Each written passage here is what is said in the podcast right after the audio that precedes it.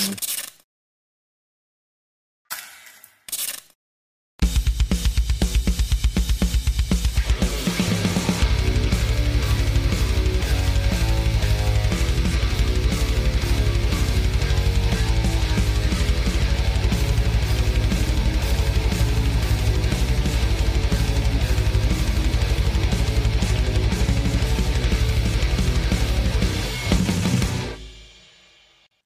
Bueno, bueno, bueno, bueno. ¿Cómo va esa semana?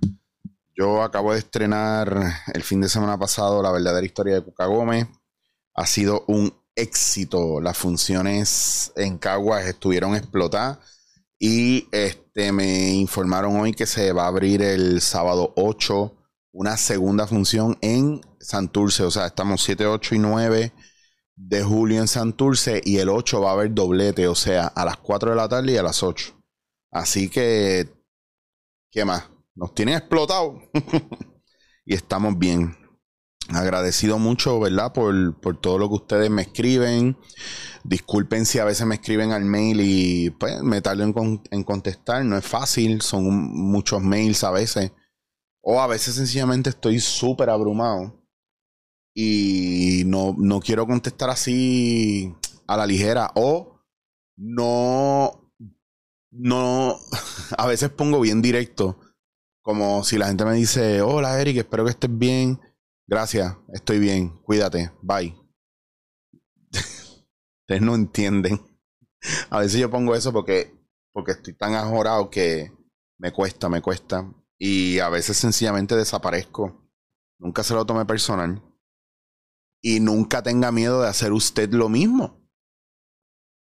Nadie sabe la historia que usted tiene. Todo el mundo sabe que, que le necesita. Al momento en que le escribe o le llama, que le necesita. Pero nadie, nadie piensa si usted está disponible o no. A usted no le pasa que alguien le llama y le dice, fulano, hola, sí. Mira, es que tenía que decirte tal cosa, tal cosa, tal cosa, tal cosa, tal cosa. Y tú dices, wow, wow, espera, espera, espera, espera, espera, espera. Llámame en otro momento porque estoy ocupado. Ah, diablo, mala mía, no sabía. Pero es que ni me preguntaste. Entonces, a veces cuando yo tengo temas complicados con la gente, yo igual siempre, yo soy más de escribirte un mensaje por WhatsApp. Yo no, yo no te quiero llamar.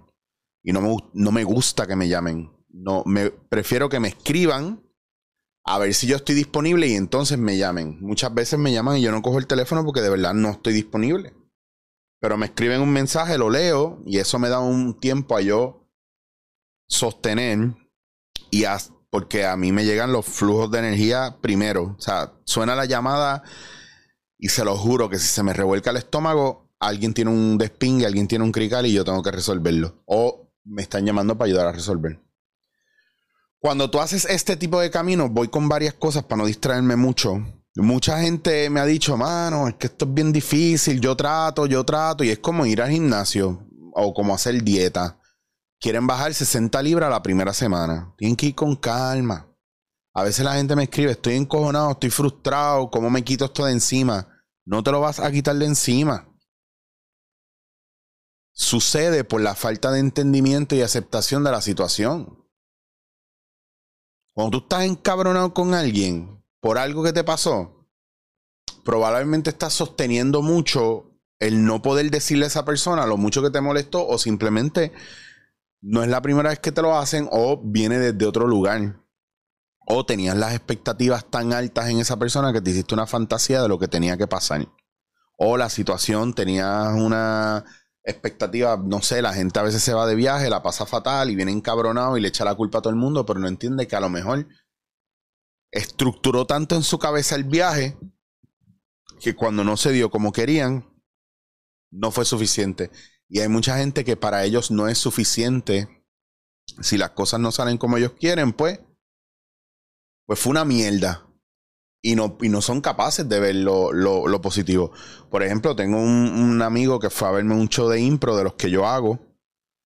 Y, me, y, le, y le pregunto, ¿cómo te fue? ¿Cómo te sentiste? ¿Qué te pareció? Dame tu feedback. Pues no porque me importe saber si lo hice bien o mal, sino porque me gusta saber de qué manera impacta a la gente. Y él me dijo, para mí fue uno de los mejores shows que, que yo he hecho. Y me dijo, mano, no sé, esperaba reírme más. todo el trabajo que yo hice, todo el trabajo que yo hice, todo el trabajo que hicieron mis compañeros y todo lo que hemos hecho para lograr llegar hasta ese punto, se fue a la mierda. ¿Por qué? Porque no llenamos las expectativas de lo que él tenía, que él quería reír más. Él no dijo, mano, están cabrones, la historia, me tocó esto, me llamó esto, la atención, esto me hizo... No, yo pensé que me iba a reír más. En un show que no era de risa, en un show que no era de comedia no ha vuelto a ninguno de mis shows, para que sepan. O sea, son de esos panas que te apoyan en todo, menos en tu carrera y menos en todo lo que tú hagas y menos en no escuchan tu podcast, no te repostean, no te dan like. Son ese tipo de panas. O sea, si es para janguear, sí. Este, si es para taquillas gratis, sí. Pero son esa gente. Entonces, pero si te llaman siempre a pedirte algo. Exacto. ¿Y eso tú le llamas pana? No es que yo le llame pana, no, es que sabe lo que pasa, que yo no lo, ellos no van a cambiar. Ellos no van a cambiar, no importa cuánto trabajo tú hagas personal, ellos no van a cambiar. Va a cambiar la manera en la que a ti te afecta el que ellos sean como sean.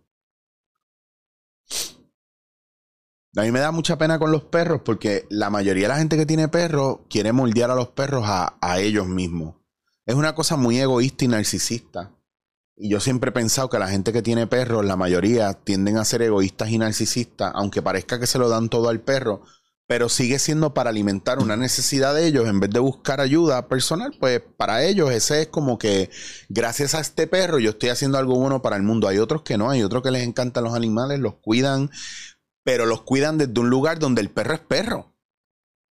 No es el hijo que yo nunca he tenido, que llena un vacío, no es la mascota que yo tengo para dejarla encerrada en casa, no es el perrito que endito, yo se lo compré a mi hijo, pero a mi hijo no le importa, porque mi hijo juega Fortnite todo el día, ¿me entienden? Entonces, hay un, hay un factor bien importante de que no importa lo que usted haga en la vida y cuánto usted cambie y usted modifique cosas, usted tiene que entender que si usted tiene los mismos malos hábitos, va a volver a caer. Cuando yo veo gente que viene a donde mí y estamos dos, tres semanas, cuatro semanas, perdón, dos, tres visitas, cuatro visitas, cinco visitas de acompañamiento y recaen en lo mismo y siguen peleando por lo mismo, yo lo refiero a una persona que aguante esa mierda. Porque significa que esta persona necesita ayuda más fuerte, ayuda más hardcore, o que simplemente el efecto que yo tenía en ellos ya no es igual. O sea, ya me cogieron confianza pues ya el trabajo que yo haga con ellos da, igual. Empieza una dejadez, una irresponsabilidad y ahí es que tú sabes que la cosa no está yendo a mejor, está yendo a peor. Y hay que aprender a soltar. Para mí eso no es un fracaso, para mí eso es, una, es un movimiento que hay que hacer un fracaso sería yo quedarme ahí tratando y tratando y tratando de salvar a alguien que no se quiere salvar a sí mismo. Y ese no es mi trabajo. Mi trabajo es dentro de lo que yo sé, pues te lo presento. Y el trabajo suyo debe ser en lo que usted haga, usted da lo que usted puede dar, usted enseña lo que puede enseñar y todo lo demás. Aceptar que usted no lo tiene. Y eso, eso es conocerse a sí mismo. Eso es ser honesto consigo mismo. Ahí el ego no gana. Ahí gana la honestidad. Y no tiene que ver con humildad. Tiene que ver con honestidad. Porque solo en la, en la realidad podemos sanar. Pues cuán honesto yo soy. Yo soy honesto dejándote saber, mira, esto me queda muy grande. Yo no puedo acompañarte en este camino. Ah, Eri, yo quiero que tú seas mi terapeuta. No puedo ser tu terapeuta porque no soy terapeuta. No puedo ser tu terapeuta porque lo tuyo es clínico y deberías tener una persona profesional. No puedo ser tu terapeuta porque tienes que quitarte el miedo a ir a un terapeuta de verdad. Porque a lo mejor a ti te hace pensar que eso es una mierda, que te van a robar los chavos, pero aquí hay dos cosas. Primero, quiero un terapeuta, te funcione o no te funcione, yo pienso que siempre te va a funcionar, no importa quién sea. Primero, porque estás poniéndote a ti a prueba, dejando saber que necesitas ayuda y ejecutando el salir a buscar ayuda, número uno. Número dos, vas a poner a prueba el poder decirle la verdad a alguien y contarle cosas que tú no le cuentas a nadie. Entonces te vas a descargar un montón de cosas y vas a poder observar un montón de cosas y no lo vas a tener que hacer solo. Y número tres, que esto nos pasa a todos y muy poca gente se da cuenta, pero esto nos pasa a todo el mundo. Desde que somos pequeños, mucha gente nos ha enseñado muchas cosas y nosotros no hemos mirado para atrás y no hemos vuelto a ese lugar a darle las gracias por lo que hacemos ahora gracias a esas enseñanzas. Usted tiene que tener algún profesor o alguien que aunque le hizo la vida imposible, ahora usted hace unas cosas muy cabronas y se acuerda que solo aprendió con esa persona y usted ha ido a darle las gracias, a lo mejor el tipo o la tipa está muerta. Pero yo he tenido la oportunidad de encontrarme con gente que, por más jodida que haya sido la cosa cuando yo era chamanquito con ellos, ellos hicieron su papel de adulto. Por más que a mí no me gustara, yo tuve maestros que Mira, me amenazaron de colgarme en clase, pero también tuve maestros buenos y todos ellos de alguna manera u otra aportaron. En esta etapa en la que yo estoy, entiendo el dolor de estas personas, entiendo la frustración de estas personas y entiendo que, que algo más grande estaba pasando en sus vidas y por eso a lo mejor eran como eran. Pues. Pero la gente no va a cambiar porque usted está haciendo un cambio en su vida usted cuando esté trabajándose a sí mismo, usted se va a sentir vulnerable, se va a sentir em, que pierde hasta poder, se va a sentir desnudo, se va a sentir eh, eh, expuesto. Y estas son cosas que tiene que entender para que pueda regular la necesidad que usted tenga de, de ir o venir, de entrar o salir y de aprender a, mira, callarse la boca, cállese y escuche, cállese y observe. No le cuente sus procesos a nadie, la gente va a empezar a hablar de sus experiencias basado en lo que no hace. Usted me puede creer que con todo el tiempo que yo llevo estudiando esto y todo el tiempo que llevo metiéndola a esto, a veces yo hablo con gente y, sin conocer esto quieren hablar de esto o decirme que esto es una mierda o que esto es verdad o no es verdad o que esto funciona o no funciona, sin conocerlo, sin probarlo, sin haber pasado por ello. Este, y es parte, ¿verdad? De, de la manera en que cada cual trabaja, de su ego, de sus miedos, de los que florece yo no quiero cambiar a mi familia, yo no quiero cambiar a mi mamá, yo no quiero cambiar a mi hermano, a mi hermana, yo no quiero cambiar a mis hijos, yo no quiero cambiar a nadie alrededor mío, ni a mi pareja, ni a mi jefe, ni nada. Yo quiero tener la capacidad de trabajar conmigo y aprender a poner límites sin sentirme culpable y aprender, a tomar decisiones con carácter, firmes, sin sentirme juzgado, porque me voy a sentir juzgado, pues chévere, me van a juzgar, pero que eso no me tumba el suelo porque lo estoy haciendo desde un lugar íntegro y de ahí es de lo que vamos, eso, es, eso es lo que vamos haciendo y trabajando en estos procesos. Cada cual trabaja de una manera íntegra y siempre va a venir una persona que te va a querer en la vida porque hay gente que no puede bregar con eso. Porque está luchando con sus propios demonios, tampoco te lo cojas personal, te tocó esa batalla porque es lo que necesitas para moverte adelante cuando tú tienes la correa de campeón en cualquier deporte, siempre vas a tener un contrincante que va a venir en contra tuya y que algún día esa correa se te la van a quitar. Porque cuando tú estás en el top y tú eres el ganador, vienen contrincantes que te quieren tumbar porque quieren ese lugar. Pues nosotros en la vida tenemos que entender que cada vez que subamos un escalón, cada vez que nos movamos hacia arriba, mano, alguien va a estar ahí porque usted va a sacar a alguien y porque alguien va a venir a sacarlo a usted en cualquier lugar que usted esté en la vida. Y cuando usted piense que ya alcanzó la paz y la armonía, el caos va a venir. Y ahí es que viene la prueba de fuego. ¿Qué vas a hacer con todo lo que has aprendido?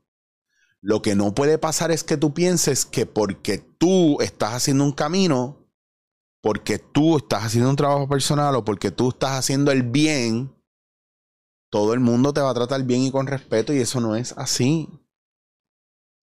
Ellos no van a cambiar. No trates de cambiar a la gente.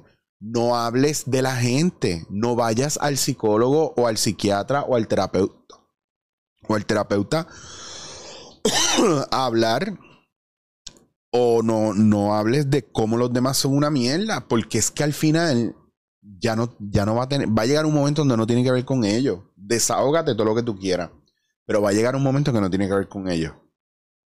Va a llegar un momento que tiene que ver, o cuando te des cuenta, tiene que ver contigo. Ellos no van a cambiar. El león no va a dejar de ser perezoso y ser el rey de la selva. La leona no va a dejar de seguir cazando antílopes y, la, y los leones y las chitas y las hienas no van a dejar de abusar de los animales más débiles no, es que eso no va a parar porque, porque tú te sientas triste. O porque tú te sientas que la vida es una mierda, o porque tú te sientas que es injusto. Es que eso no es así. La persona que te hizo daño y te dejó, no importa, porque es que esa persona no va a venir a pedirte perdón. Ellos no van a cambiar.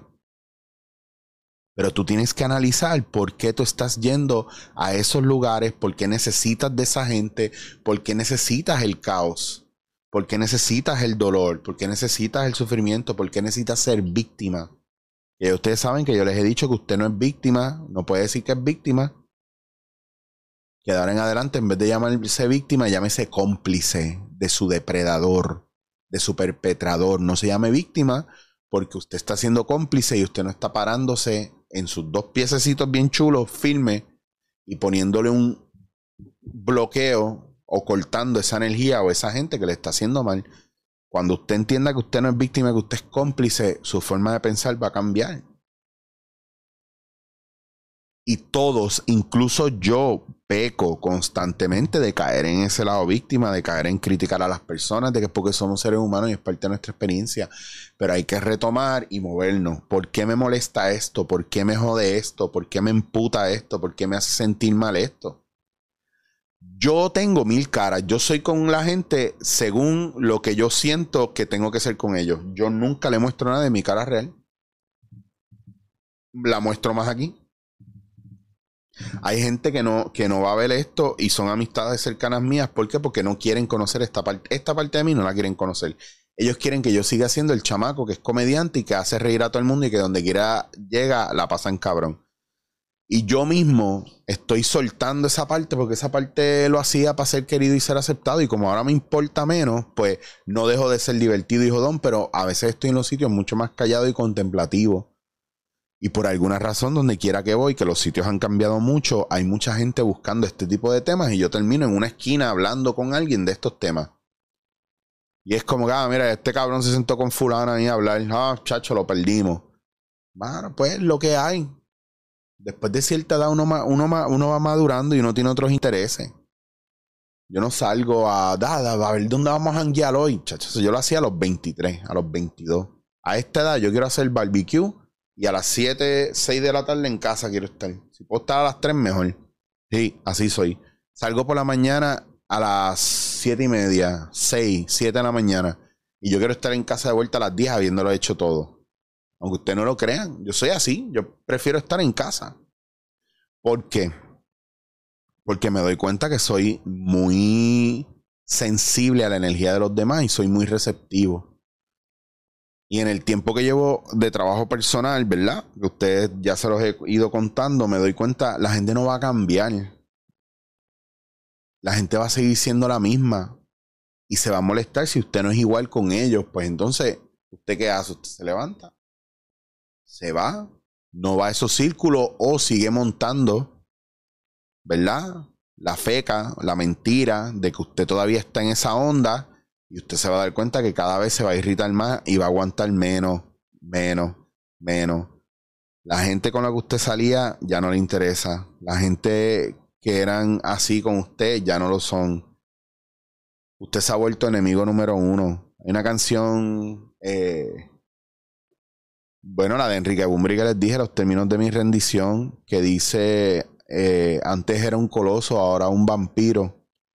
Eh, me encanta porque habla mucho de eso, de los cambios que uno hace, ¿verdad? Y, y, la soledad en la que uno se mete y la tristeza a veces y la melancolía, pero es porque es parte de un duelo, usted, una parte suya está muriendo, o usted se metió en el cascarón, o usted está cambiando de piel, ¿verdad? Es la metamorfosis esta de, de ser un nuevo ser, una nueva persona con elementos, ¿verdad? Quedándonos con elementos que, que nos funcionan y soltando poco a poco elementos que están obsoletos en nuestra programación.